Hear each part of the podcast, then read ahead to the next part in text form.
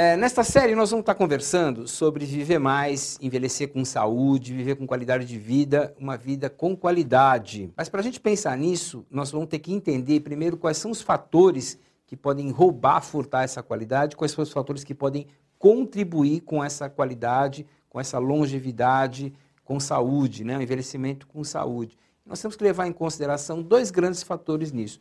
Tudo aquilo que a gente pensa e tudo aquilo que o nosso corpo é. Esses dois fatores, a mente e o corpo, vão estar influenciando o tempo todo na, na nossa capacidade de viver mais e viver melhor. Para a gente entender melhor né, esse, esse, essa história toda, vamos parar para pensar numa, numa historinha aqui, numa metáfora. Vamos pensar, pensar num carro, esse que você vê na rua. Você compra um carro, quanto tempo esse carro deve durar? Depende. Depende de como ele, é, qual é o fabricante, depende de como ele foi fabricado, depende do combustível que você usa, depende das condições de estrada, depende do teu modo de dirigir esse carro, depende das condições de tempo, tá mais chuva, mais seco, mais sol, mais frio. E depende de não vir um maluco, uma maluca por aí bater no seu carro, que acaba diminuindo o tempo de vida dele. Né? Então são vários os fatores que podem estar contribuindo para um carro ter mais tempo de vida. E assim também é com a gente. Esses diversos fatores que podem estar contribuindo para que você viva mais ou você viva menos, eles podem ser agrupados em dois, em, em um grande conceito, melhor dizendo, um, um, único conceito, o conceito de equilíbrio. Ah, o conceito de equilíbrio é o seguinte: você, quando anda de uma bicicleta, você está equilibrado? Sim e não. Por quê? Existe todo um desgaste que pode estar tá, é, é, acontecendo para você se conseguir andar. Né? Tem gente que anda na bicicleta tranquilo, levinho, gastando pouca energia. Tem gente que anda muito esbaforido, não consegue andar tanto tempo ou gasta muita energia, muita saúde para conseguir caminhar. Então, o conceito de equilíbrio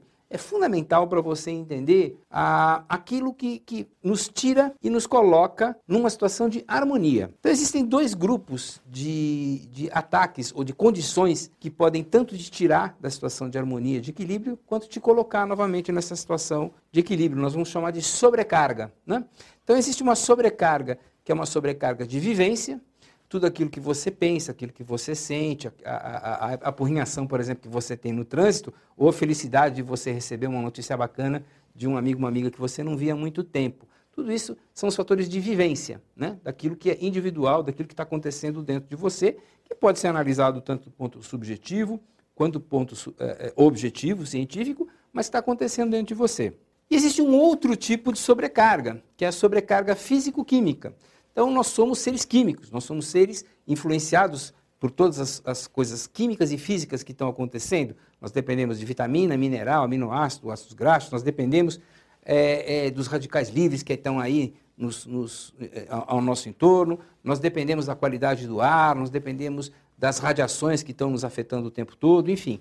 É, não é apenas a, a, qualidade da vivência ou você simplesmente relaxar que vai determinar a tua saúde e a tua qualidade de vida. Então, tanto esse fator do equilíbrio ser dinâmico, quanto de você levar em consideração os fatores físico-químicos, diferenciam essa nossa abordagem da abordagem do estresse clássico. O estresse clássico ele considerava a pessoa como voltando um objetivo, um estado de equilíbrio estático, né? Ah, e considerava mais os aspectos, bem mais os aspectos, sem dúvida, relacionados com, com os aspectos de vivência, com os aspectos emocionais, psicológicos.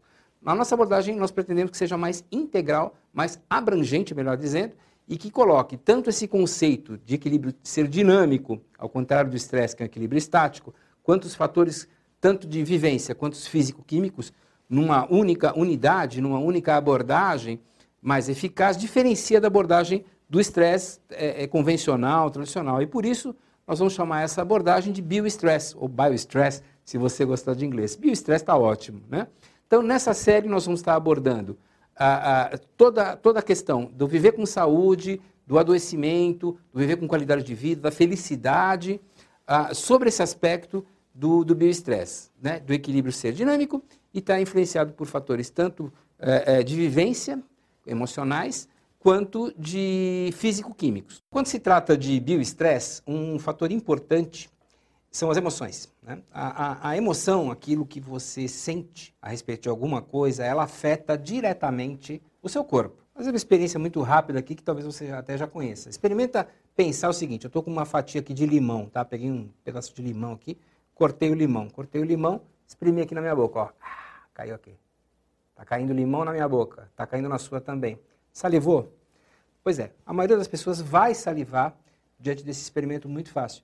Está aí comprovado rapidamente a influência da mente sobre o corpo. Quer dizer, bastou você imaginar gotas de limão, e eu vou parar de imaginar porque eu já estou salivando e não vou conseguir gravar direito, mas você imaginou que está caindo limão aqui e você começa a, a salivar.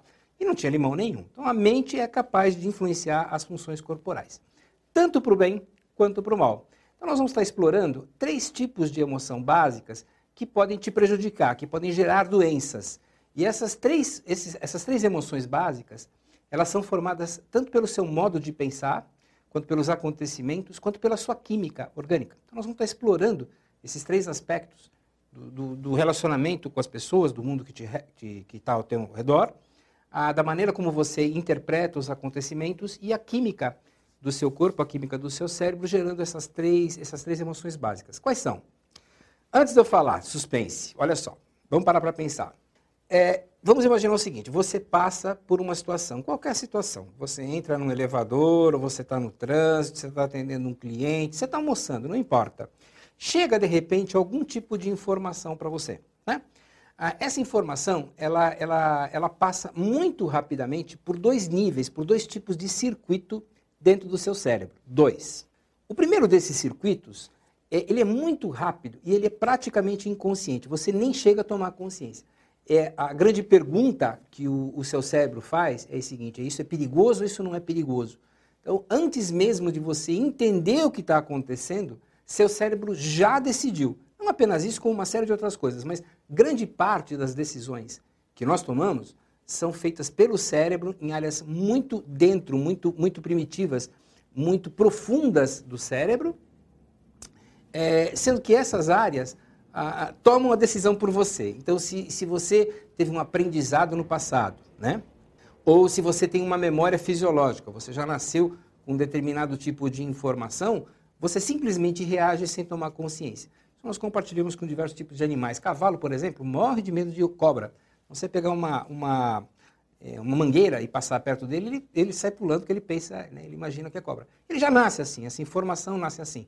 Nós temos também alguns tipos de informação que já são impressas no nosso cérebro. Por exemplo, é muito mais fácil você ter medo de um animal asqueroso, uma barata, um escorpião, do que você ter medo de uma flor, por exemplo. Né? Por quê? Porque nós já trazemos como informação biológica, na nossa memória fisiológica, que aqueles bichos são bichos perigosos, que eles podem são potencialmente venenosos. Né?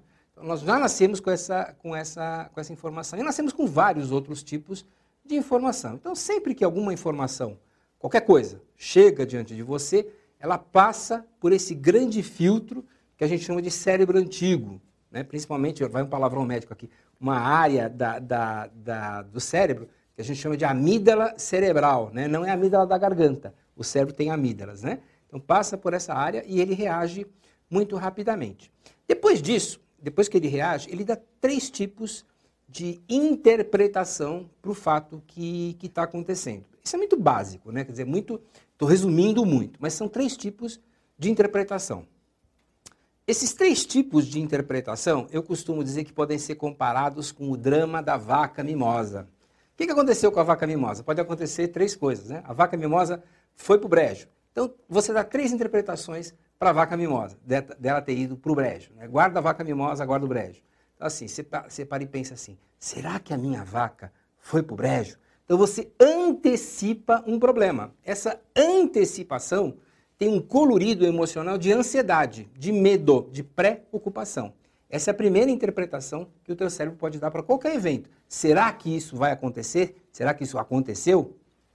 A segunda interpretação é quando você tem certeza que aquilo aconteceu e você fala assim: isso não podia ter acontecido. Como é que a minha vaca mimosa foi parar lá no brejo, né? Quem deixou essa cerca aberta? Ou seja, você dá uma interpretação é, de frustração, uma interpretação de perda raivosa. Então, o colorido emocional que você vai sentir é de ira, é de raiva, é de grande irritação. Essa é a segunda, a segunda possibilidade.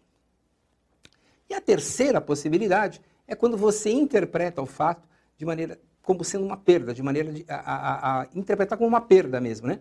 Como é que a minha vaca mimosa foi parar naquele brejo? Me fala. E agora, como é que eu vou fazer para recuperar meu dinheiro? Enfim, né? Essa interpretação de perda tem um colorido emocional de tristeza, de, de, de, de depressão. Né? Ah, então, essas três interpretações básicas, muito primárias aqui, que eu dei um resumo bastante operacional para você poder utilizar no, no teu dia a dia, ele é influenciado pelo seu modo de ser, pela sua genética, ele é influenciado pela química do seu cérebro, ele é influenciado pela relação que você tem com as pessoas, ele é influenciado pelo modo como você conversa com você mesmo, enfim, tem vários fatores. E esses três, eh, por que eu estou destacando tanto isso? Primeiro, porque esses fatores nos apurrinham muito. Né? A ansiedade excessiva é um problema, a raiva excessiva é um problema, a tristeza excessiva é um problema.